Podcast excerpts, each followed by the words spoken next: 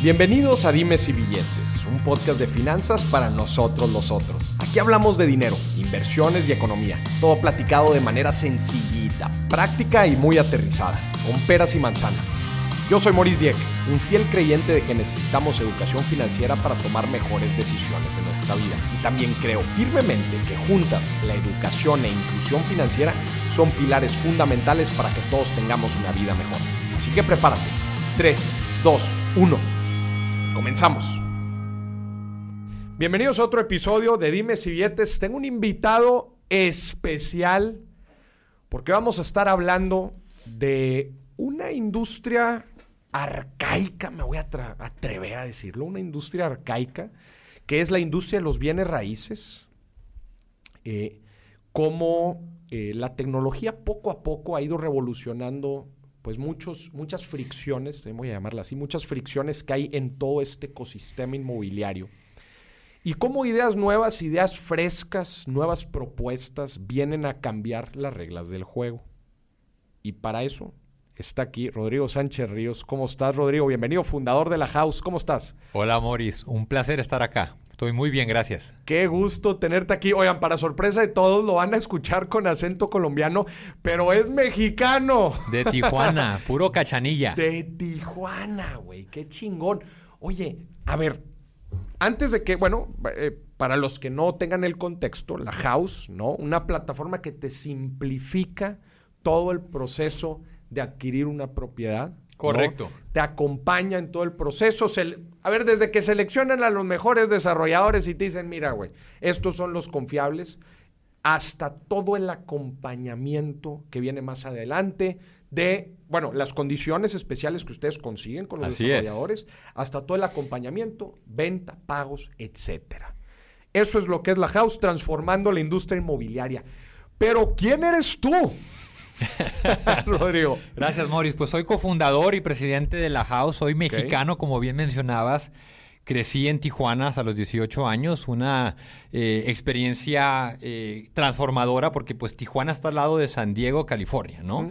Y eso desde muy temprana edad me expuso a un mundo que desde que recuerdo, ¿no? Yo quería tener un impacto más allá de lo que veía cerca de mi entorno. Y fue mi abuelo, realmente, mi abuelo materno, que inculcó en mí y en mis, hermanos eh, estudiar y forjarnos en Estados Unidos. Me gané una beca para estudiar en MIT. Yo era totalmente un nerdo de la tecnología, ¿no? Si vieras una foto de cuando tenía 10 años, siempre estaba pegado del computador, de la, pues, de la computadora. Y, ahí fue que acabé en Boston, pero con muy mala suerte, Morris, porque llegué justo después a estudiar computación después del dot-com bust. O sea, cuando las empresas de tecnología...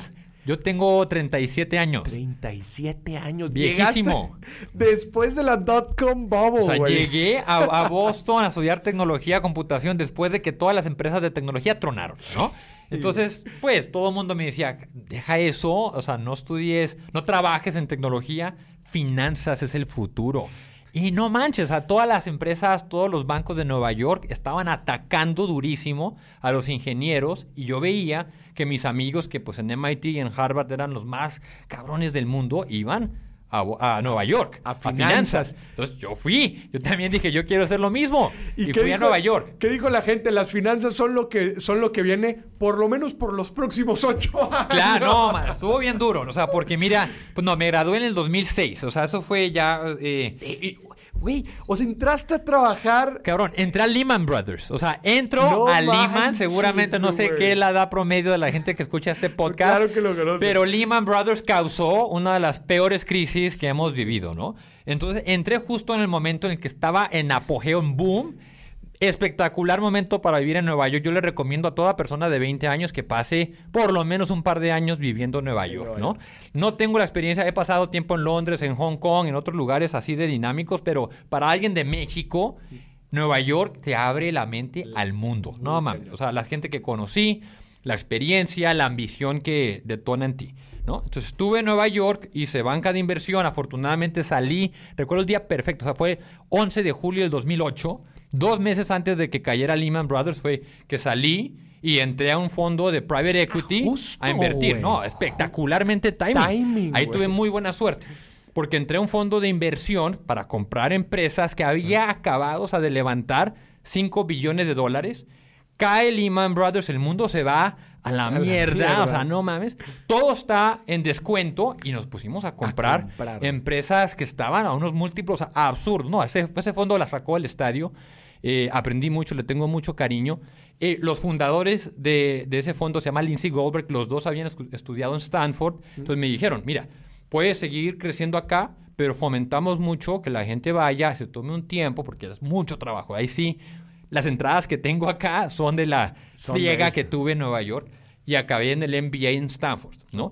Y ahí fue otra historia. ¿Habías estudiado Computer Science en Estudié Computer Science en, MIT, correcto. Y después te fuiste a hacer un MBA eh, eh, impulsado por las recomendaciones que te habían dado correcto. en Stanford. No, y impulsado pues porque yo veía a mis amigos que habían estado en Nueva York, iban al MBA y era como dos años de vacaciones. O sea, de, viajar, de conocer gente. Y comparado con la friega que te estabas metiendo en Nueva York. Comparado con la friega de Nueva York y lo que había sido la, ingeniería pura y dura de MIT, ¿no? Entonces eso sí, espectacular los dos años en Stanford y ahí es donde conozco a mis socios colombianos. esta historia está bien interesante porque la veo una y otra vez. Ok.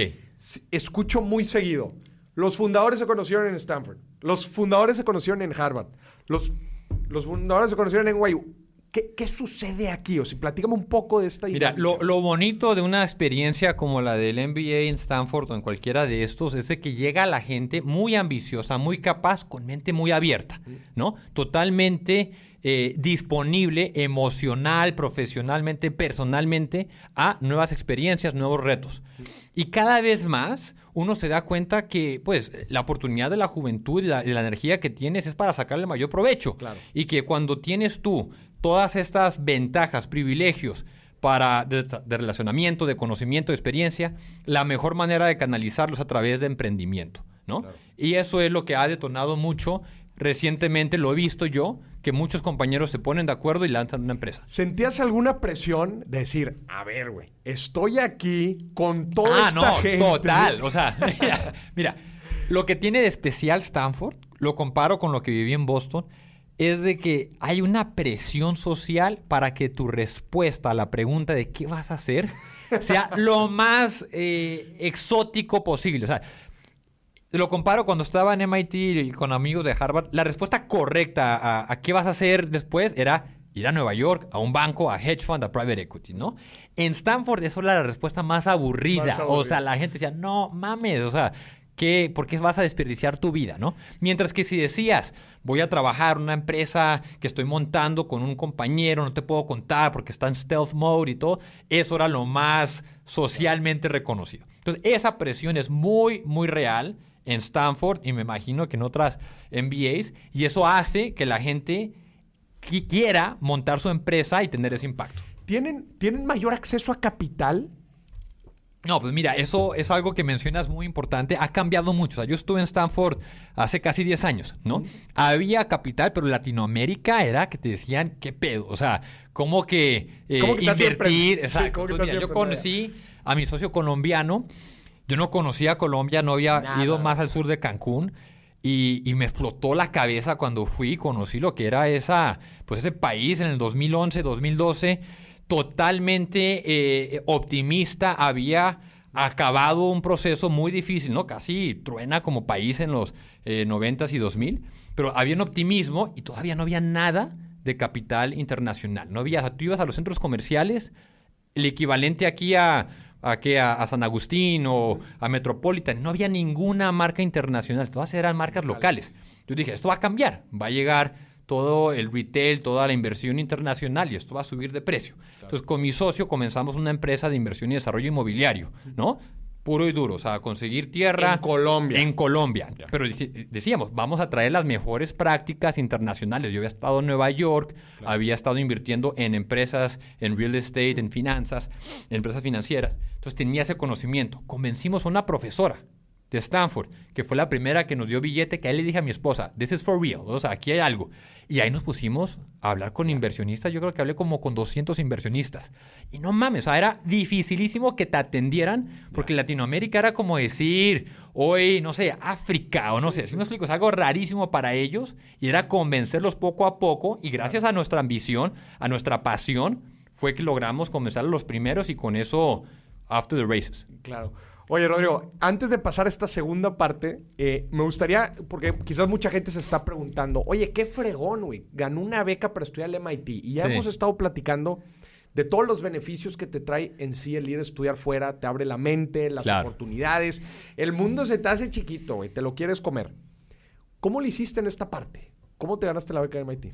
Mira, eso es bien interesante, ¿no? Yo, eh, pues mi mamá estudió en el TEC de Monterrey, le tengo mucho cariño a Monterrey y ahí me puse a estudiar por todos lados cómo había, qué, qué, oportunidades existían y fue a través, pues, afortunadamente tenía muy buenos, eh, em, ¿cómo puedo decir?, modelos a seguir. Era aplicado en, en, pues, en la prepa y todo eso y logré conseguir había una beca en particular para personas del el norte de México y con eso me fui. órale, pero te preparaste y todo el rollo. O sea, fue tres años. O sea, tuve un hermano mayor, eso también es otra cosa de suerte, ¿no? O sea, yo soy el mediano, tengo un hermano mayor y lo vi hacer el proceso de los SATs y de las recomendaciones y de hacer el currículum con todos los extracurriculares, etcétera. Y dije, I hacked the system. De que dije, a ver, vivo en Tijuana, estoy en esta prepa, muy pocos van a hacer solicitud de esta prepa, entonces tengo una como un ángulo diferencial. Estudié mucho para el SAT, me fue muy bien, o sea, muy bien. Y con eso se me empezaron a abrir las puertas,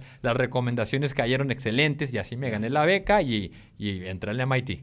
Buenísimo. Entonces tú tenías esta inquietud de empezar a emprender, te pegas un colombiano en Stanford y después empiezan a abrir campo en Colombia. Correcto. ¿Por qué Colombia y no México? Porque mira, en Colombia, o sea, Colombia es como 15 a 20 años antes de México en todos los sentidos. De plano. ¿No? O sea, de plano. Hasta la fecha. O sea, todavía, sí. Es, una dinámica semejante a la que existe entre India y China. O sea, que India está 20 años detrás de China en todos los aspectos.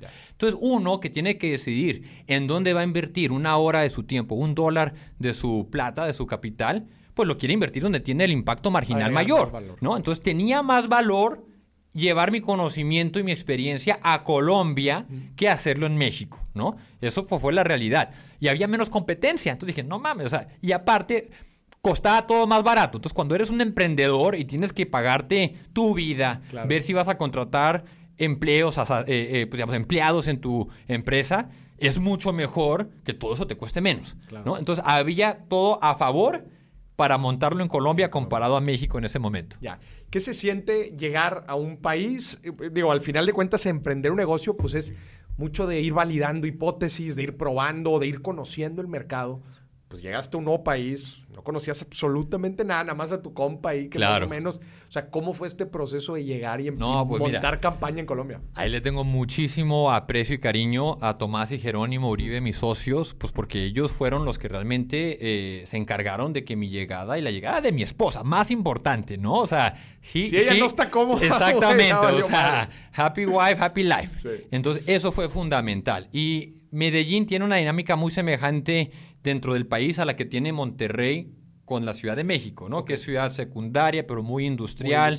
Tiene eh, una cultura preciosa, muy familiar, espectacular. No, es que yo escribí un artículo de, de por qué Medellín es la respuesta a todo. O sea, tiene el clima, tiene verde, esa naturaleza, tiene ubicación geográfica privilegiada porque estás justo en medio de todas las Américas. Entonces puedes vuelo directo a Nueva York, a Miami y a toda ciudad de Latinoamérica. Voy a hacer un súper paréntesis para la gente. En verdad les recomiendo estudiar la historia de Medellín. Yo estuve ahí justo antes de pandemia y es, es impresionante todo lo que estás diciendo. Es impresionante después ver que hace, que eran 50, 60 años, era una de las ciudades eh, peor calificadas del mundo. O sea, la violencia ni se diga. O sea, ha sido una transformación completa lo que ha habido Medellín. Es que mira, Moris, le pegaste el grano, ¿no? Porque había, o sea, hace 10 años ese sentido de agradecimiento de toda la población de que por fin estaban llegando extranjeros, que no había, o sea, era difícil encontrar gente que hablara inglés. mi, mi esposa es canadiense, ¿no? Ya sabía español, pero pues... ¿La conociste en Nueva York? En Nueva York, sí, sí. Y, era, o sea, absurdo. No había con quién podíamos conectar en inglés y, ahora ya es totalmente distinto. Pero bueno, así fue como poco a poco forjamos esta empresa. Afortunadamente tuvimos muy buen timing. Colombia ha ido por un sendero de crecimiento espectacular y le dimos justo a donde era con todos los desarrollos. Que era un fondo inmobiliario. Un fondo inmobiliario. Empezaron con eso. Comercio, residencial, industrial, ¿no? Le pegamos a la clase media de Colombia, en muchas maneras replicamos casos de éxitos de México. Había unas empresas en México que ya habían hecho eso, MRP, Mexican Retail Properties, ¿no? Planigrupo de los bros. O sea, y conocíamos, íbamos a hablar con ellos, aprendíamos qué funcionó, qué no, lo adaptábamos a la, a la cultura y a, la economía colombiana y nos fue muy bien, gracias a Dios. ya para ese entonces, a ver, ya estuviste trabajando en Nueva York, decías que en la parte de comprando empresas también del ramo inmobiliario, ya estabas en Colombia también, estabas platicando con estos jugadores clave. Ya te empezabas a dar cuenta de ciertas cosas de la industria inmobiliaria. A ver, platícame qué era lo que empezabas a ver. No, pues mira, era, o sea, nosotros llegamos con una visión de construir una empresa de talla mundial que tuviese todos los datos y la analítica para hacer las decisiones de inversión súper sofisticadas.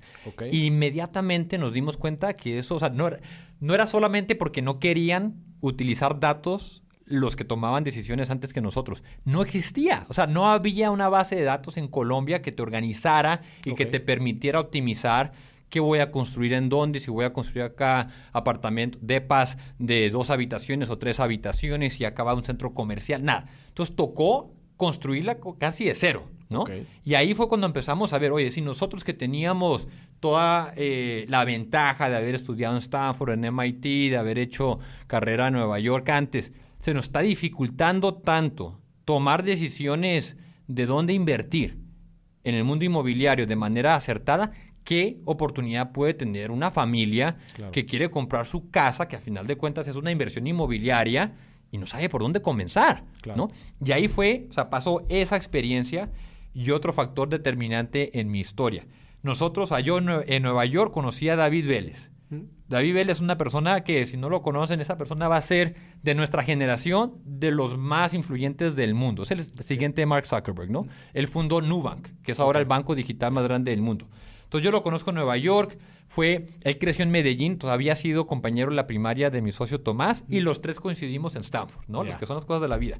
Y veíamos cómo nosotros le estábamos dedicando todo nuestro tiempo y esfuerzo en la edad más productiva de nuestras vidas a el desarrollo inmobiliario y este cabrón la estaba sacando del estadio con tecnología fintech. en una industria igual de arcaica que la industria inmobiliaria en una eh, pues una economía igual de puteada o sea, que, la de Latinoamérica, en Brasil, ¿no? Entonces ahí fue que dijimos, utilicemos todo lo que hemos aprendido del mundo inmobiliario, utilicemos nuestra capacidad tecnológica y hagamos una empresa de tecnología en el mundo inmobiliario. ¿Por qué crees que sucedió esto? O sea, ¿por qué crees que avanzó así? ¿Por qué FinTech ha crecido como ha crecido? ¿Por qué la industria financiera, como tú lo dices, güey, arcaica como nada más ella, güey, se ha desarrollado tanto? ¿Y cuáles fueron tus primeras hipótesis de por qué, digo, lo que hoy viene siendo PropTech, ¿no? El equivalente a FinTech ¿Por qué no lo había hecho? Mira, es una excelente pregunta. Para darle, eh, para que un emprendimiento funcione, se tienen que juntar varios factores. Tiene que haber talento que esté dispuesto a emprender, ¿no? Que es el comienzo de todo. Es lo que, el, que toma el riesgo y se, se, le jala. Tiene que haber capital que apoye ese emprendimiento, ¿no? Y tiene que estar el usuario listo para adoptar una solución. Y por varias razones, el mundo del capital de venture ha creído mucho en fintech más allá de cualquier otra industria. Entonces, si tú ves la historia de, de, los startups en Latinoamérica y en el mundo realmente, o sea, hay mucho eh, foco en financiero. lo que da los rendimientos en los fondos de venture capital son las fintech. Son las fintech, o sea, fintech se están comiendo al mundo, ¿no? Y eso está, o sea, es parte de la explicación por qué Sequoia, antes de que le hubiese invertido en cualquier empresa en Latinoamérica, invirtió en Nubank en el 2013. Pero no hay algo más, güey. O sea, tratando de entender las fricciones del ecosistema, güey. Claro. Que hay demasiados jugadores, tú lo sabes, desde la parte de construcción y desarrollo hasta la parte comercial, hasta las mismas personas, hasta la parte Sí. gubernamental. Son demasiados jugadores, pero igual en la industria financiera las hay, güey. Lo mismo. ¿Por qué? O sea, ¿por qué una y no otra?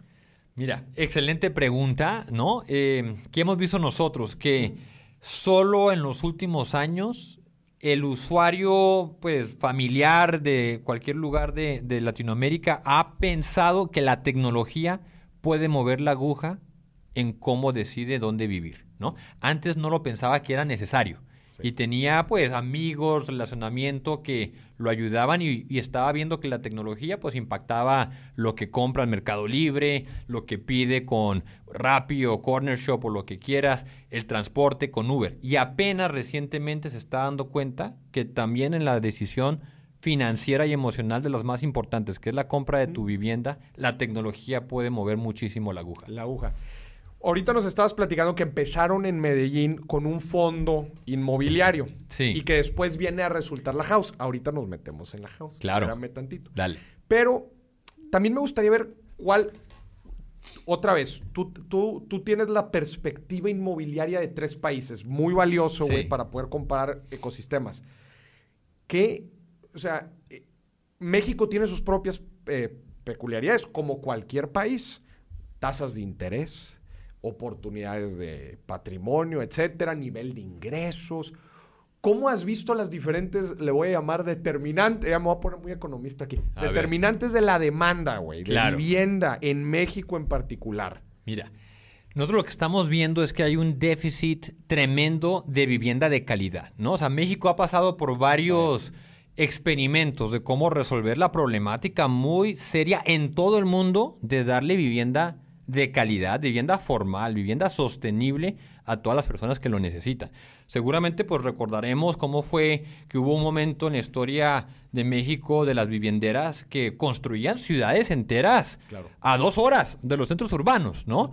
Y que al final de cuentas nos dimos cuenta, o sea, pues la gente se dio cuenta que eso no funcionaba, porque lo que se ahorraba en precio lo pagaba en tiempo En y tiempo. costo de transporte, Claro. ¿no? Y eso, pues, se acabó. Y ahora estamos dándonos, dándonos cuenta de la bondad de la densidad, de vivir en edificaciones verticales, porque eso tiene un mundo de bondades y de ahorros. Hay que construir menos infraestructuras. Si uno vive en una ciudad con densidad, hay personas que le pueden sacar más provecho por metro cuadrado a eh, transporte público, se requiere menos inversión en infraestructura de pues, agua, de servicios, todo esto, ¿no? Entonces, eso hemos visto que poco a poco se va reflejando en las áreas metropolitanas Claro. de México. Y un ejemplo es Miami. O sea, Miami era una ciudad sumamente horizontal desde que eh, o sea, Miami existe desde que se inventó el aire acondicionado, que hizo eh, que la gente pueda soportar ese calor, ¿no? Eh, y todo era creo que casas. Monterrey también, güey. Monterrey también, yo creo que sí. güey. Y, y hasta hace los últimos 20 años hemos visto las edificaciones. Tú vas a Brickell o vas a Key Biscayne y eso son puras torres, ¿no? Porque la gente se dio cuenta que es mucho más saludable y, digamos, sostenible en largo plazo y hasta mejor calidad de vida. Que puedas ir caminando a comprar supermercado en Whole Foods o donde quieran, Publix, ¿no? O que puedas ir caminando a dejar los niños a la escuela. Eso, es- eso, eso es calidad de vida. Y en México poco a poco nos vamos dando cuenta de esas bondades y por eso estamos viendo unas torres residenciales espectaculares en México, en Monterrey, Guadalajara, en todos lados. ¿Qué más estás viendo? Definitivamente, impulso de vivienda vertical es algo que está Claro. eh, que, que falta mucho en Sí. país, pero que va a haber gran crecimiento. ¿Qué más ves? Háblame de, de acceso a crédito, güey. Háblame. Eso no, o sea, pues mira, en la house, si quieres entramos a eso, o sea, la financiación es una parte fundamental de la compra de vivienda, Claro. ¿no? ¿Por qué? Porque la vivienda es un activo muy a largo plazo, Claro. tiene una vida útil muy largo plazo y tiene otra peculiaridad, que se va valo- valorizando, ¿no? Correcto.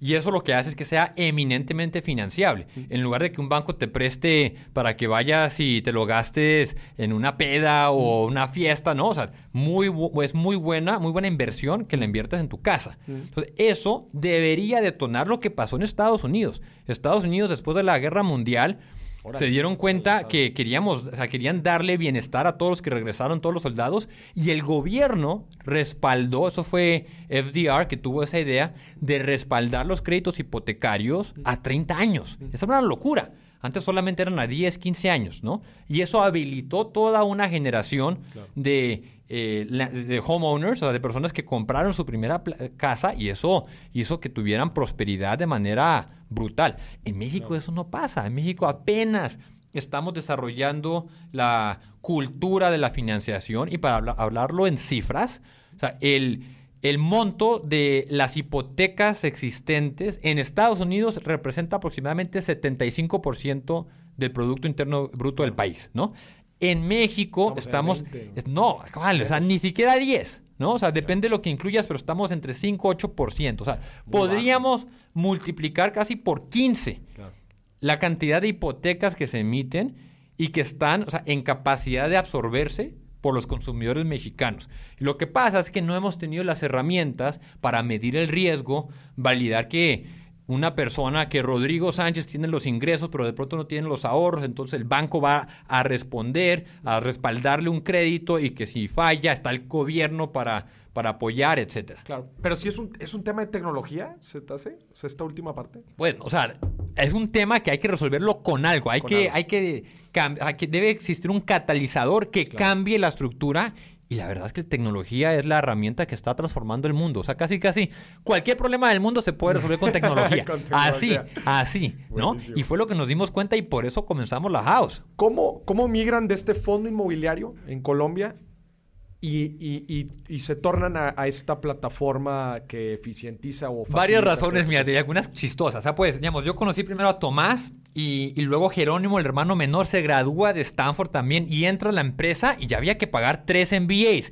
Dijimos, ¿qué pedo, cabrón? O sea, es costoso esta nómina, consíguete otro revenue stream, o sea, otro, otro negocio. Y para crédito, Jerónimo fue el que se inventó esta idea de la house, ¿no? Ah, fue por, o sea, fue, güey, diversifíquense, necesitamos sí, otro. No, o sea, no, fueron varias cosas. O sea, fue, fue el éxito que tenía David Vélez con Nubank que dijimos, mira, por allá es. O sea, nosotros, pues yo era puto programador de MIT, si me explico? Y estábamos de Stanford, en el foco de tecnología.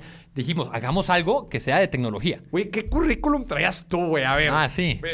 Computer Science de MIT, güey, con experiencia en banca en Nueva York, con un MBA de Stanford, güey. Tienes un CV completo. yo a veces me tengo que hacer pinch myself de que esa es mi vida, porque ha sido un privilegio y mi esposa, o sea, le debo la vida a todo lo que me ha apoyado, ¿no? O sea, y mis tres hijos, o sea, eso sí, una vida de, de fairy tale life, ¿no? Gracias. Pero entonces entra Jerónimo, hay que buscar otro, otra fuente de ingresos porque pues estaba duro eh, pagar esos salarios de MBA. Eh, estamos viendo el ejemplo de David Vélez, que era muy cercano a nosotros, sacándola del estadio con tecnología en finanzas. Empezamos a ver algo también bien importante. Uno debe de encontrar dónde está lo que un inversionista nuestro llama el fast moving water. O sea, habíamos visto la friega total que era levantar capital para nuestros proyectos inmobiliarios. O sea, el capital del mundo no le sonaba tanto lo que estábamos haciendo. Mientras que veíamos en tecnología, y eso fue hace cuatro años, tres años, les encantaba tecnología, ¿no? Decimos, cabrón, vendamos lo que la gente quiere comprar. ¿Me explico? Entonces, la combinación de esos factores fue lo que nos llevó a, montar la Pero,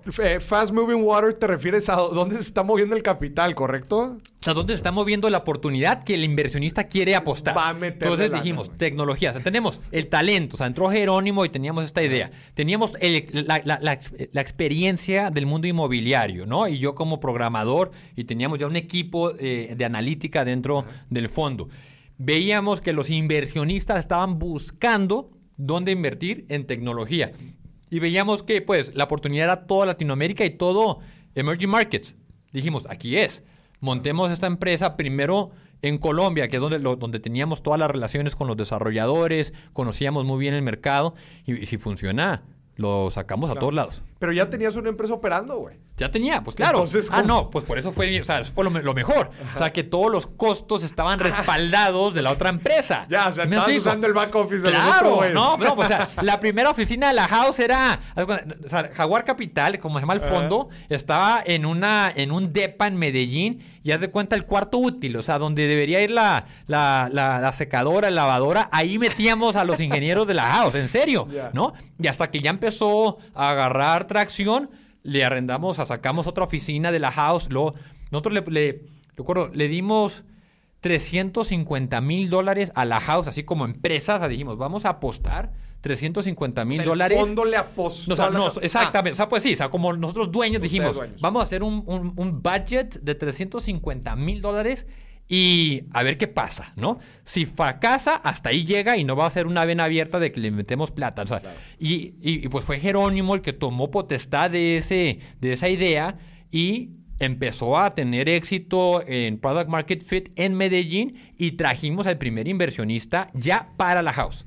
Product Market Fit, platícame, ¿cómo validaron el negocio, güey? No, o sea, ¿cómo bien fue fácil, validando? O sea, nosotros mira, teníamos nosotros una capacidad de, de- de descifrar qué es lo que se debe construir en una ubicación y pensábamos que lo íbamos a vender como un servicio de software a constructoras. Entonces íbamos a los developers como eh, eh, estudios de mercado, que una sí, plataforma pues, de estudios de o sea, mercado. lo veíamos como un SaaS, o sea, te vamos a vender eh, una membresía a una fuente de información que te va a permitir identificar si aquí tienes que construir una torre de dos habitaciones o de una habitación. Estudio de mercado as a service. Es- haz de cuenta, exactamente. Y la gente para nada, o sea, le gustaba la idea, pero no quería pagar. O sea, era una arrogancia, ¿no? De decir, no necesito. Porque, ya conozco el Exactamente. mercado. Me decían, mira lo que he construido, todo el mundo me hace la cola para comprar. Digo, por ahí no es. Y no fue sino hasta que uno de los amigos de nuestros programadores dijo, oye, eh, yo quiero utilizar esa información para decidir dónde comprar mi casa. Y dijimos, oye, ¿qué pedo? Por ahí puede haber una idea porque cada persona que decide comprar su casa también quiere optimizar su inversión.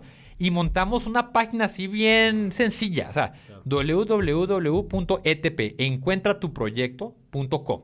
Y era solamente un landing page que decía, ¿estás buscando casa o quieres comprar casa y no sabes por dónde comenzar? Deja tu correo y asesórate con la mejor tecnología para esta decisión tan importante. Una, una cosa así.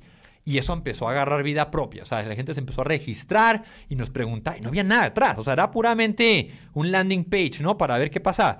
Y cuando tenemos ese éxito, eso es lo que comienza a darle forma a la house propiamente dicho como plataforma tecnológica que habilita la información para que la gente encuentre su hogar. Güey, qué fregón. Me encantan esas historias que al final de cuentas no es un momento eureka que tú tienes, sino es, güey, simplemente escuchando a la gente lo que Claro. te está pidiendo. Yo de No. que, güey, ese es el ese producto que estabas a punto de tirar a la basura. Es de que, oye, no, güey, préstamelo, güey, yo lo uso Claro, para... no, está ahí, pero que así fue, así fue. Entonces, eso Chido. empieza a agarrar vida en Medellín. Trajimos, a- también pues por la suerte que tenemos de conocer a gente de Stanford, trajimos a Pete Flint, que fue el fundador de Trulia, que luego hizo una fusión con Zillow, ¿no? Que es la empresa de tecnología De líder en Estados Unidos. Y, y le mostramos, dijo, oye, esto, aquí hay oro. Así literalmente, él fue, él fue- antes de que se acabaran esos 350 mil dólares, trajimos a Pete Flint a Medellín, vio lo que estábamos construyendo y él nos metió millón y medio de dólares, ¿no? Y con eso ya dijimos, mira, aquí hay algo, Hay algo. vamos a formalizar esto, hacer una escisión corporativa, entonces ya la house toma vida propia como, como empresa consolidada independiente, empezamos a construir el equipo y afortunadamente pues no hemos parado. Ya. Oye, se, se me hace esta parte bien interesante. O sea, ya empiezan a crecer, empiezan a validar, utilizan el, el- el- el negocio y lo que les estaba dando, pero quizás ha- haya gente ahorita que nos esté escuchando y que dice, todavía no me queda muy claro cuáles son los, los, los Ah, diferenciadores claro, de la house, ¿no? claro. Porque, a ver, quizás marketplaces de desarrollos o de departamentos de renta, venta, lo que tú quieras, hay. ¿Cuál es el gran diferenciador Mira, la gran diferencia, deja tú la tecnología, los datos, etcétera. La gran diferencia de la house es que la house juega del lado del comprador. La house solamente gana cuando el que compra la vivienda compra una, una casa que le llena todas sus necesidades y nos dice que está satisfecho, ¿no? Entonces, todo lo que hacemos en la house gira en torno a esa satisfacción del comprador de vivienda.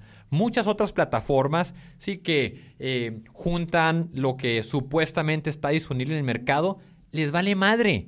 Si Morris compra una casa y está contento, solo lo que quieren es vender como marketing, como ads, que eh, alguien publique una casa y no les importa que sea una, eh, pues que la información sea correcta, que sea actualizada. Hay mil información fraudulenta que lo único que hace es eh, mostrarte algo que no existe para identificar quién quiere comprar casa y luego alguien más te venda algo que sí tiene disponible. Ahora, Rodrigo, el, comprar una propiedad no es comprar chicles, ¿verdad? O sea, no es Ni, tampoco, ni tampoco, eh, ni tampoco es rentar una propiedad. ¿no? ¿Cómo le haces? Porque también hay mucha gente que dice, güey, yo este proceso lo quiero vivir.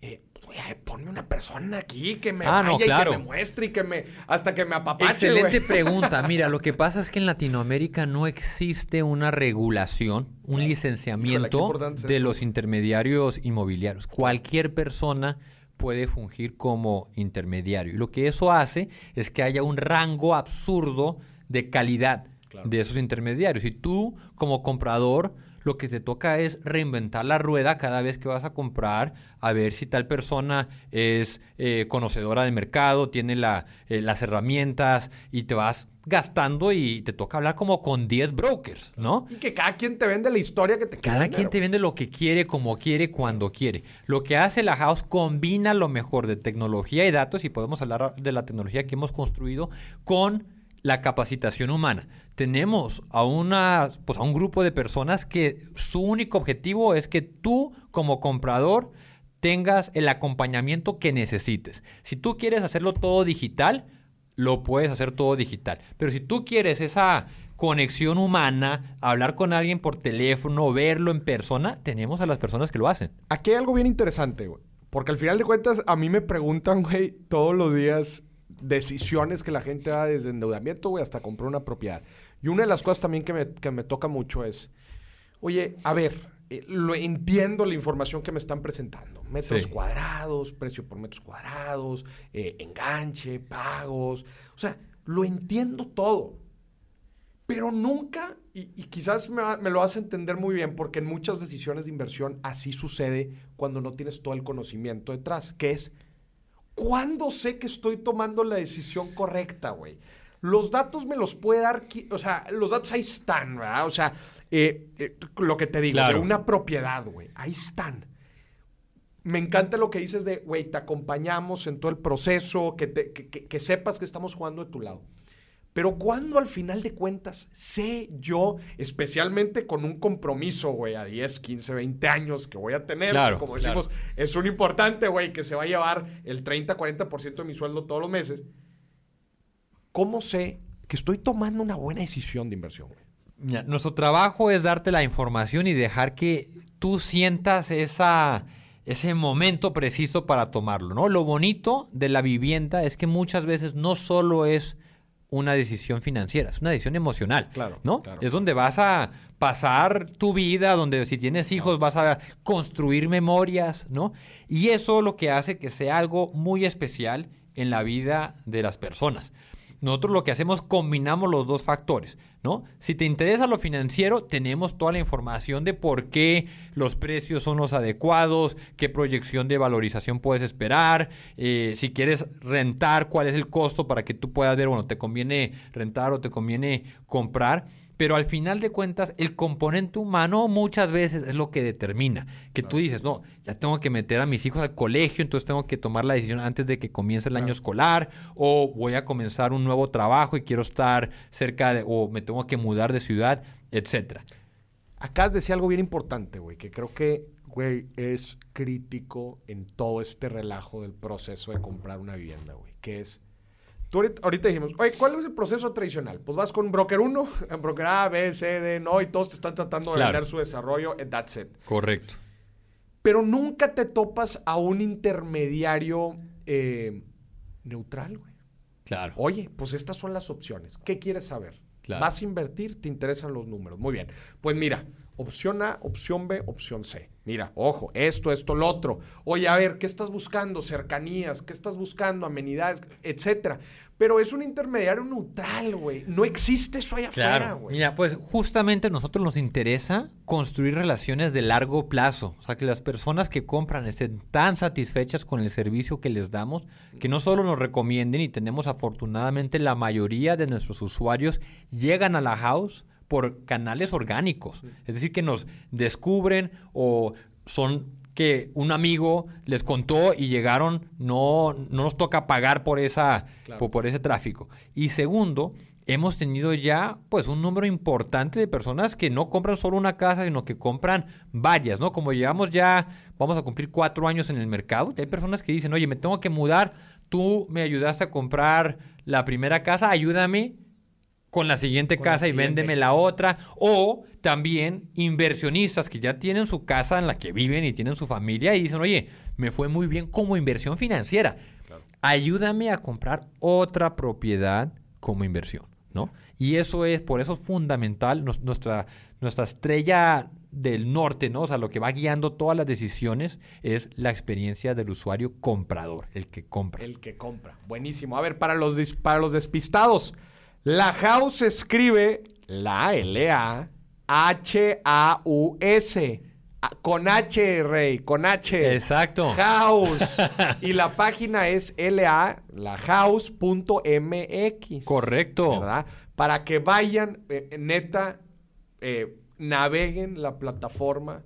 A mí me encanta bien sencillo. ahorita nos vas a platicar un poco de, las diferentes cosas que existen ya muy particularmente para guiar, claro. para guiar a la gente. Platícame de la, de, digo, ¿cuánto tiempo llevan ya con la house? Vamos a cumplir cuatro años. Van a cumplir cuatro años. Pero a ver, ahorita nos platicaste de algunos inversionistas. ¿Cómo, fue cómo fueron creciendo ah, esos cuatro pues años? Que ha sido algo exponencial, Pues sí, o sea, nosotros en, comenzamos en Medellín, tenemos la, la, fortuna de conectar con Pete Flint, que ha sido espectacular. Nos mete ese millón y medio, con eso crecemos a Bogotá. Pues para que tengan concepto, Medellín es como una ciudad de cuatro millones de habitantes.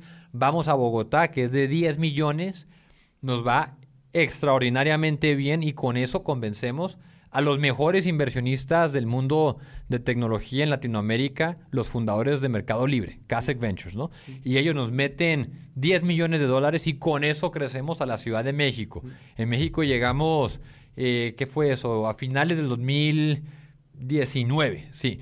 Y, y, afortunadamente nos va muy bien también, ¿no? Y nos pega la pandemia y eso fue ¿Qué onda jodido. Con la pandemia, no, pues a ver, la pandemia marzo, abril, mayo 2020 terrible. Parado. O sea, parados. O sea, el mercado de México se vendieron en mayo el 10% de lo que se había vendido el año pasado. O sea, colapsa la actividad inmobiliaria. Mayo contra mayo. Mayo contra mayo, 90% debajo. O sea, no mames, o sea, no, se vendía nada y lo que se vendió era lo que ya estaba, pues, firmado y apalabrado y que por alguna suerte la gente siguió. Entonces, eso pensábamos que iba a ser pues una catástrofe. Y aquí ajustemos el equipo, salarios, todos los, los planes de crecimiento. Pero para sorpresa de todos y cualquier persona que te diga que lo veía venir, etcétera, está mintiendo, Empieza a explotar de manera extraordinaria el interés y la, la, la, actividad inmobiliaria, ¿no? Y no hemos parado. O sea, cada mes pegándole casi a nuevo récord de actividad inmobiliaria. Y ya, pues, viendo las razones, tiene sentido. Porque cada uno de nosotros, al estar encerrados en la pandemia, nos dimos cuenta el valor de nuestro hogar, donde pasamos tanto tiempo. Nos tocó reflexionar en las prioridades. Oye, ¿realmente quiero vivir al lado de la oficina o prefiero vivir al lado de, la, de mi familia para que mis hijos puedan ver a sus abuelos? Quiero tener más espacio verde, vivir cerca de un parque todo eso ha hecho que se cambien las prioridades, haya mucho más actividad de transacciones. Bajaron las tasas, importantísimo. a nivel mundial los bancos centrales bajaron las tasas para fomentar la actividad económica y eso ha hecho que las tasas hipotecarias estén en mínimos históricos. Eso significa que si antes te tocaba pagar, no sé, eh, 10 mil pesos o no, pues más, eh, ya, o sea, literalmente bajará 20% lo que te toca desembolsar mes a mes, ¿no? Entonces, todo eso ha ayudado a que exista hoy en día un nivel de actividad inmobiliaria extraordinario y nos ha apoyado muchísimo en el crecimiento. Claro, no, en, general creo que toda esta, toda esta época pues nos sacudió, güey, así duro. No, duro. Como, dices, o sea, tanto nuestra conciencia personal, nuestras aspiraciones y también financieramente. Al final de cuentas, pues la gente que tenía su lana ahí guardada bajo el colchón, pues vamos a invertir, güey. Claro.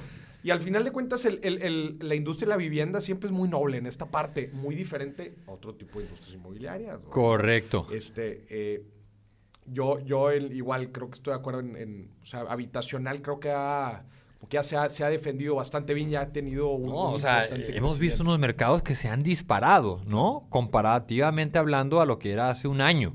Y justamente por, esa, por ese ajuste de prioridades. Claro. Oye, platícame porque ustedes tienen unas notas muy interesantes tienen unos inversionistas celebridades, güey. Ah, ¿Cómo ese rollo? No, pues mira, entonces crecemos en México, entonces te contaba, la pandemia nos pega, pero luego comienza a despegar y para arriba se van también nuestros resultados. O sea, las ventas que hemos tenido, pues para darte un poquito de sabor, es solo México para enfocarme en esto, estamos creciendo. O sea, cada tres meses nos duplicamos. ¿Sí me explico? De tamaño de ventas que hacemos.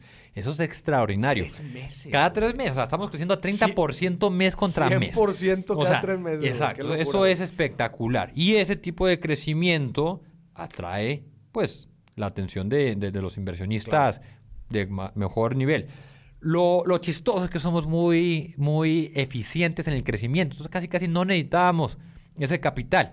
Pero cuando veíamos ese nivel de oportunidad, pues dijimos, aceleremos algunas apuestas, metámosle y fui, pues yo personalmente me toca estar arriba de todo el tema de financiación, ¿no? Yo manejo las finanzas de la house y empecé a hablar con, con inversionistas y me veía pues que había un interés bastante potente y fue a través de un inversionista que yo la verdad ni, ni me acordaba casi, ¿no? De un inversionista de Seattle que me dijo, oye, ya hablaste con la gente de Nueva York, ya hablaste con la, con la gente de San Francisco, cáele a Seattle que aquí hay gente interesante. yo, pues a ver qué tiene.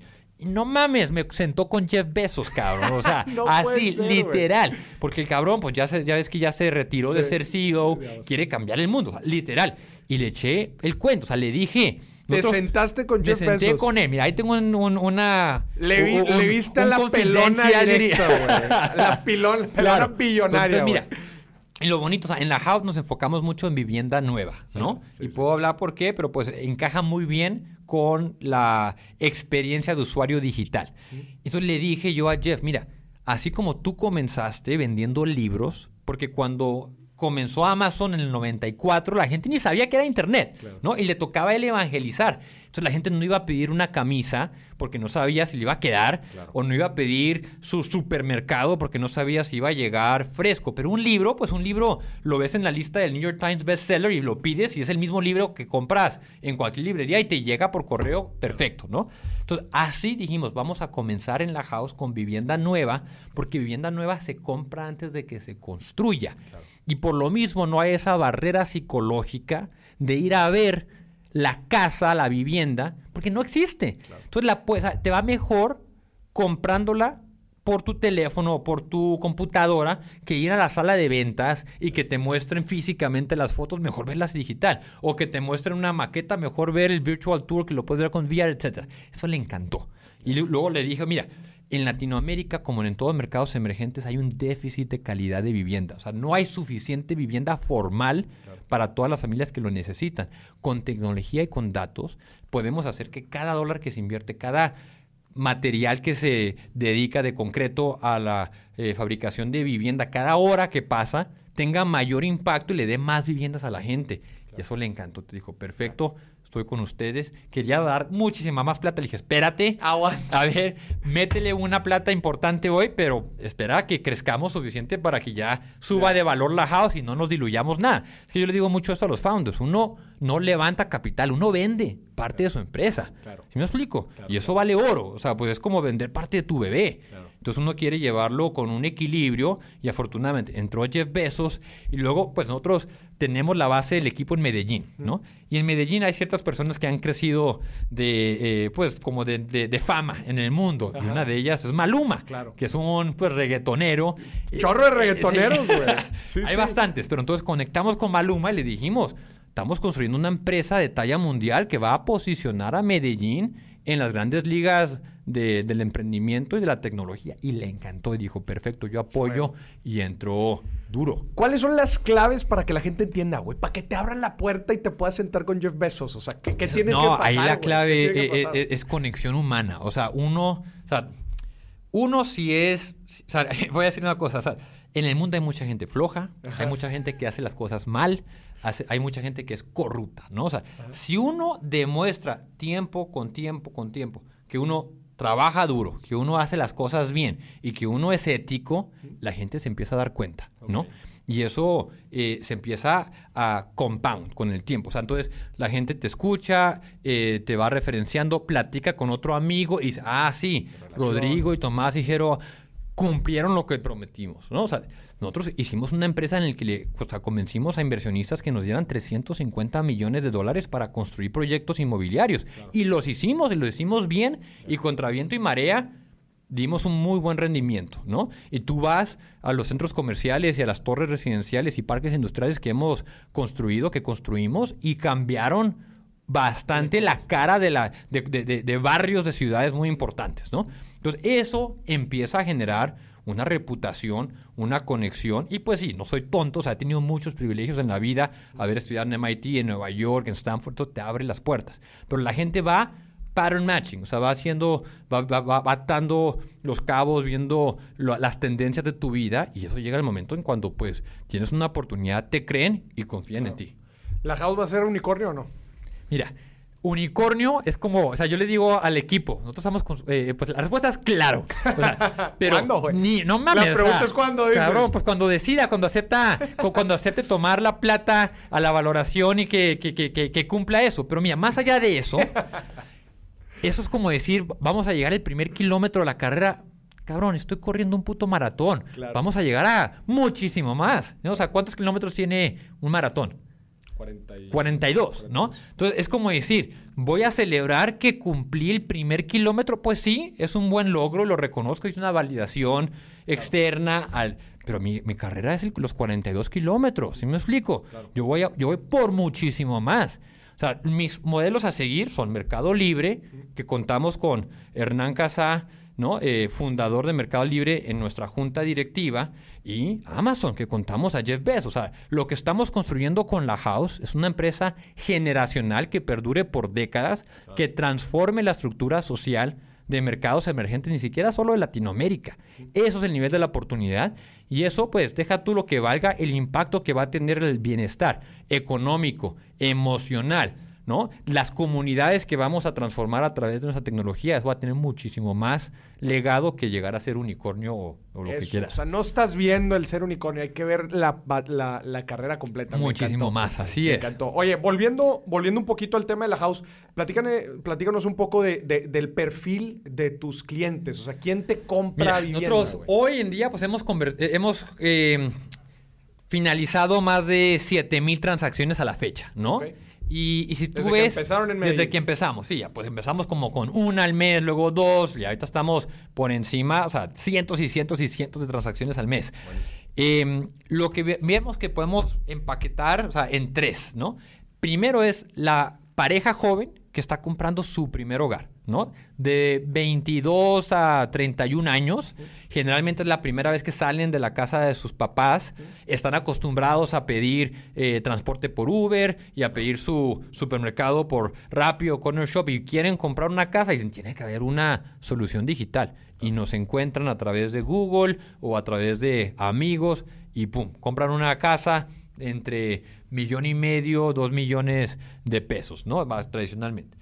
Luego, la siguiente canasta es la evolución de esa pareja que generalmente ya compró una casa, lo hizo a través del método tradicional de hablar con 10 brokers, ir a visitar 100 casas y de pegarse contra la pared por todas las ineficiencias del proceso. Dicen, tiene que haber una mejor manera. Descubren la house y lo mismo, compran una casa un poquito más de perfil mayor, ¿no? De 2 a 3 millones de pesos. Y el tercero es el inversionista, el que busca comprar una casa no para vivir en ella, sino para tenerla como, apuesta de valorización o para generar un flujo de caja recurrente. Y esa persona valora mucho su tiempo. Y nosotros lo que le damos es una claridad de la oferta, de las variables clave de la toma de decisión y lo apoyamos para que, dependiendo lo que busque, si quiere más riesgo pero más valorización o tener muy seguro su eh, cash flow mes con mes, le vamos armando eh, la, oportunidad, la oferta de lo que encaja con eso y les encanta. Rodrigo, para ir cerrando, para ir cerrando el episodio, ahorita platicaste, nos has platicado muy buenas historias de éxito, güey. Tu trayectoria es impresionante, güey. Ya te sentaste con el güey más rico del mundo, güey.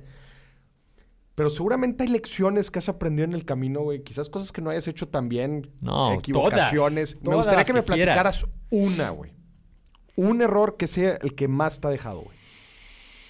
A ver, hay muchos, hay muchos errores. A ver, yo creo que uno muy importante que recientemente aprendí es que ¿Cómo puedo explicarlo? A ver, eh, lo barato sale caro y cuando uno eh, lo que más necesita es ejecutar bien el costo de, en talento en particular, de no pagar lo que vale el talento, le puede salir muy costoso. ¿No? Eso lo ha aprendido, eh, pues yo era muy tacaño, o sea, como protector de las finanzas de la empresa, decía, no podemos pagar estos salarios, son absurdos, ¿cómo podemos pensar en esto? Pero no, lo más absurdo es dejar pasar la oportunidad y fallar contratando una persona que sea pues mediocre. ¿Sí me explico? Porque pues, eh, you pay peanuts, you get monkeys. ¿Sí me explico?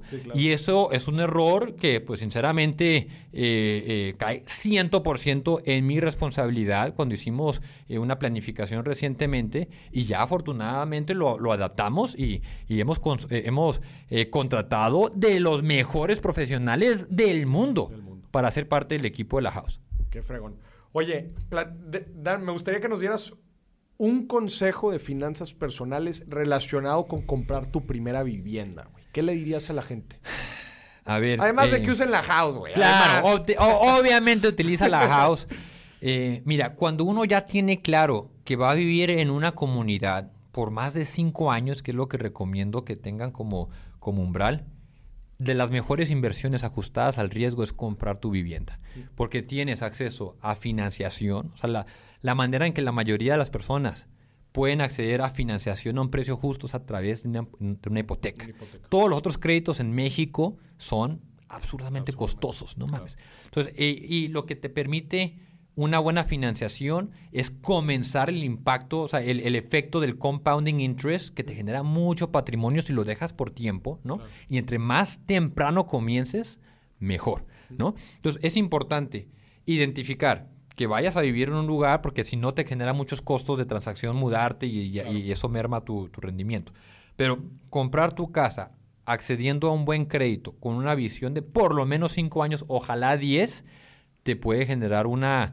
o sea, te, ajusta tu comportamiento porque ya no te gastas la, tu salario en, alcohol y en fiestas, no, lo vas a lo vas eh, ya sin pensar, lo inviertes y pagando la hipoteca mes a mes. Entonces te ajusta mucho comportamiento y te permite capturar desde temprana edad la plusvalía de esa vivienda que pues puede que suba o baje de valor en el corto plazo, pero a largo plazo es una inversión excelente, extraordinaria, ajustada al riesgo.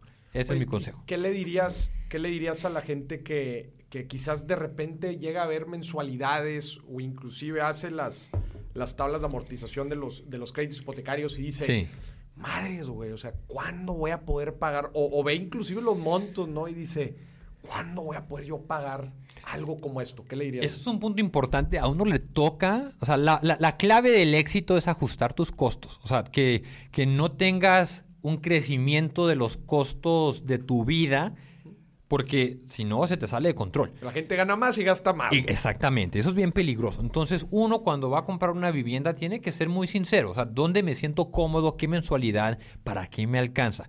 Y de repente pues te va a tocar una casa más chiquita, ¿me explico? O, de pronto un poquito más lejos de tu ubicación eh, privilegiada que te, te encantaría tener. Pero ese ese sacrificio lo que va a tener un comportamiento y una eh, un impacto en tu generación de patrimonio que te va a dar una tranquilidad en 5, 10, 20 años que eso valga muchísimo más de lo que pagaste cuando lo compraste. Rodrigo, por último, mensaje a la gente, güey, a la cámara. Tú tienes una, güey, otra vez, tienes una trayectoria de ensueño, güey. Yo creo que si a cualquier persona le, le dices, oye, güey, a ver, imagínate tu trayectoria profesional, te diría lo mismo, güey. Estudiar Computer Science en MIT, estudiar en banca en Nueva York, estudiar el MBA en, Stanford. Emprender y que la persona más rica del mundo invierte en mí, güey. Tienes una trayectoria impresionante. ¿Qué mensaje le das a la gente, güey, que te ve a ti como un referente y dice, güey, qué chingón, cabrón, yo quiero seguir sus pasos? Mira, diría, inténtalo. O sea, ese sueño que tienes, apuesta en ti, cree en ti y ve por él. Si fallas, vas a aprender muchísimo más de lo que te esperabas y vas a hacer que el siguiente reto sea mucho más probable que lo logres, ¿no? Y si te va bien, pues te fue bien y ya la ya hiciste, ¿no? Entonces yo le digo mucho, en particular en el contexto de personas que quieren emprender, que están en un puesto estable, tienen su ingreso, de veces, a veces tienen familia y me dicen, no sé si me debo de, lanzar el emprendimiento. yo, lánzate. O sea, mientras tengas una eh, vida normal, tranquila, controlando tus costos, si te va bien un emprendimiento, la sacas del estadio, generas empleo, impactas tu comunidad y tienes una satisfacción personal y profesional espectacular. Y si te va mal, aprendes casi casi más que si te hubiese ido bien y eso te va a hacer una persona mucho más capaz para lo que quieras lograr en el futuro. Así que apuesta en ti, lánzate y no dudes en contactarme y yo te puedo apoyar. está chingón. Eh, hay una frase que yo digo de, oye, cuando quieres tomar un riesgo, güey, digo, así especialmente emprender un negocio, güey, lánzate. No te aseguro que tengas éxito, pero te va a ir bien. Eso. Te va a ir bien, güey. Eso es. No sé si tengas éxito, pero te va a ir bien. Gente, señoras y señores, Rodrigo Sánchez Ríos, CEO, no, no es, presidente. fundador, presidente y fundador de la House. Próximo unicornio PropTech en Latinoamérica. Más pronto de lo que crees. Háganse un favor, escúchenme bien, háganse un favor y vayan a la House, otra vez, L-A-H-A-U-S.mx háganse un favor y ayúdense a tomar mejores decisiones al momento de invertir en bienes raíces, en desarrollos inmobiliarios. Y ojo, si tú eres de esas personas que cree que no tiene el capital, no tiene la lana, no le alcanza el dinero para poderse hacer de una propiedad, te reto a que te vayas a la house y te des cuenta que sí.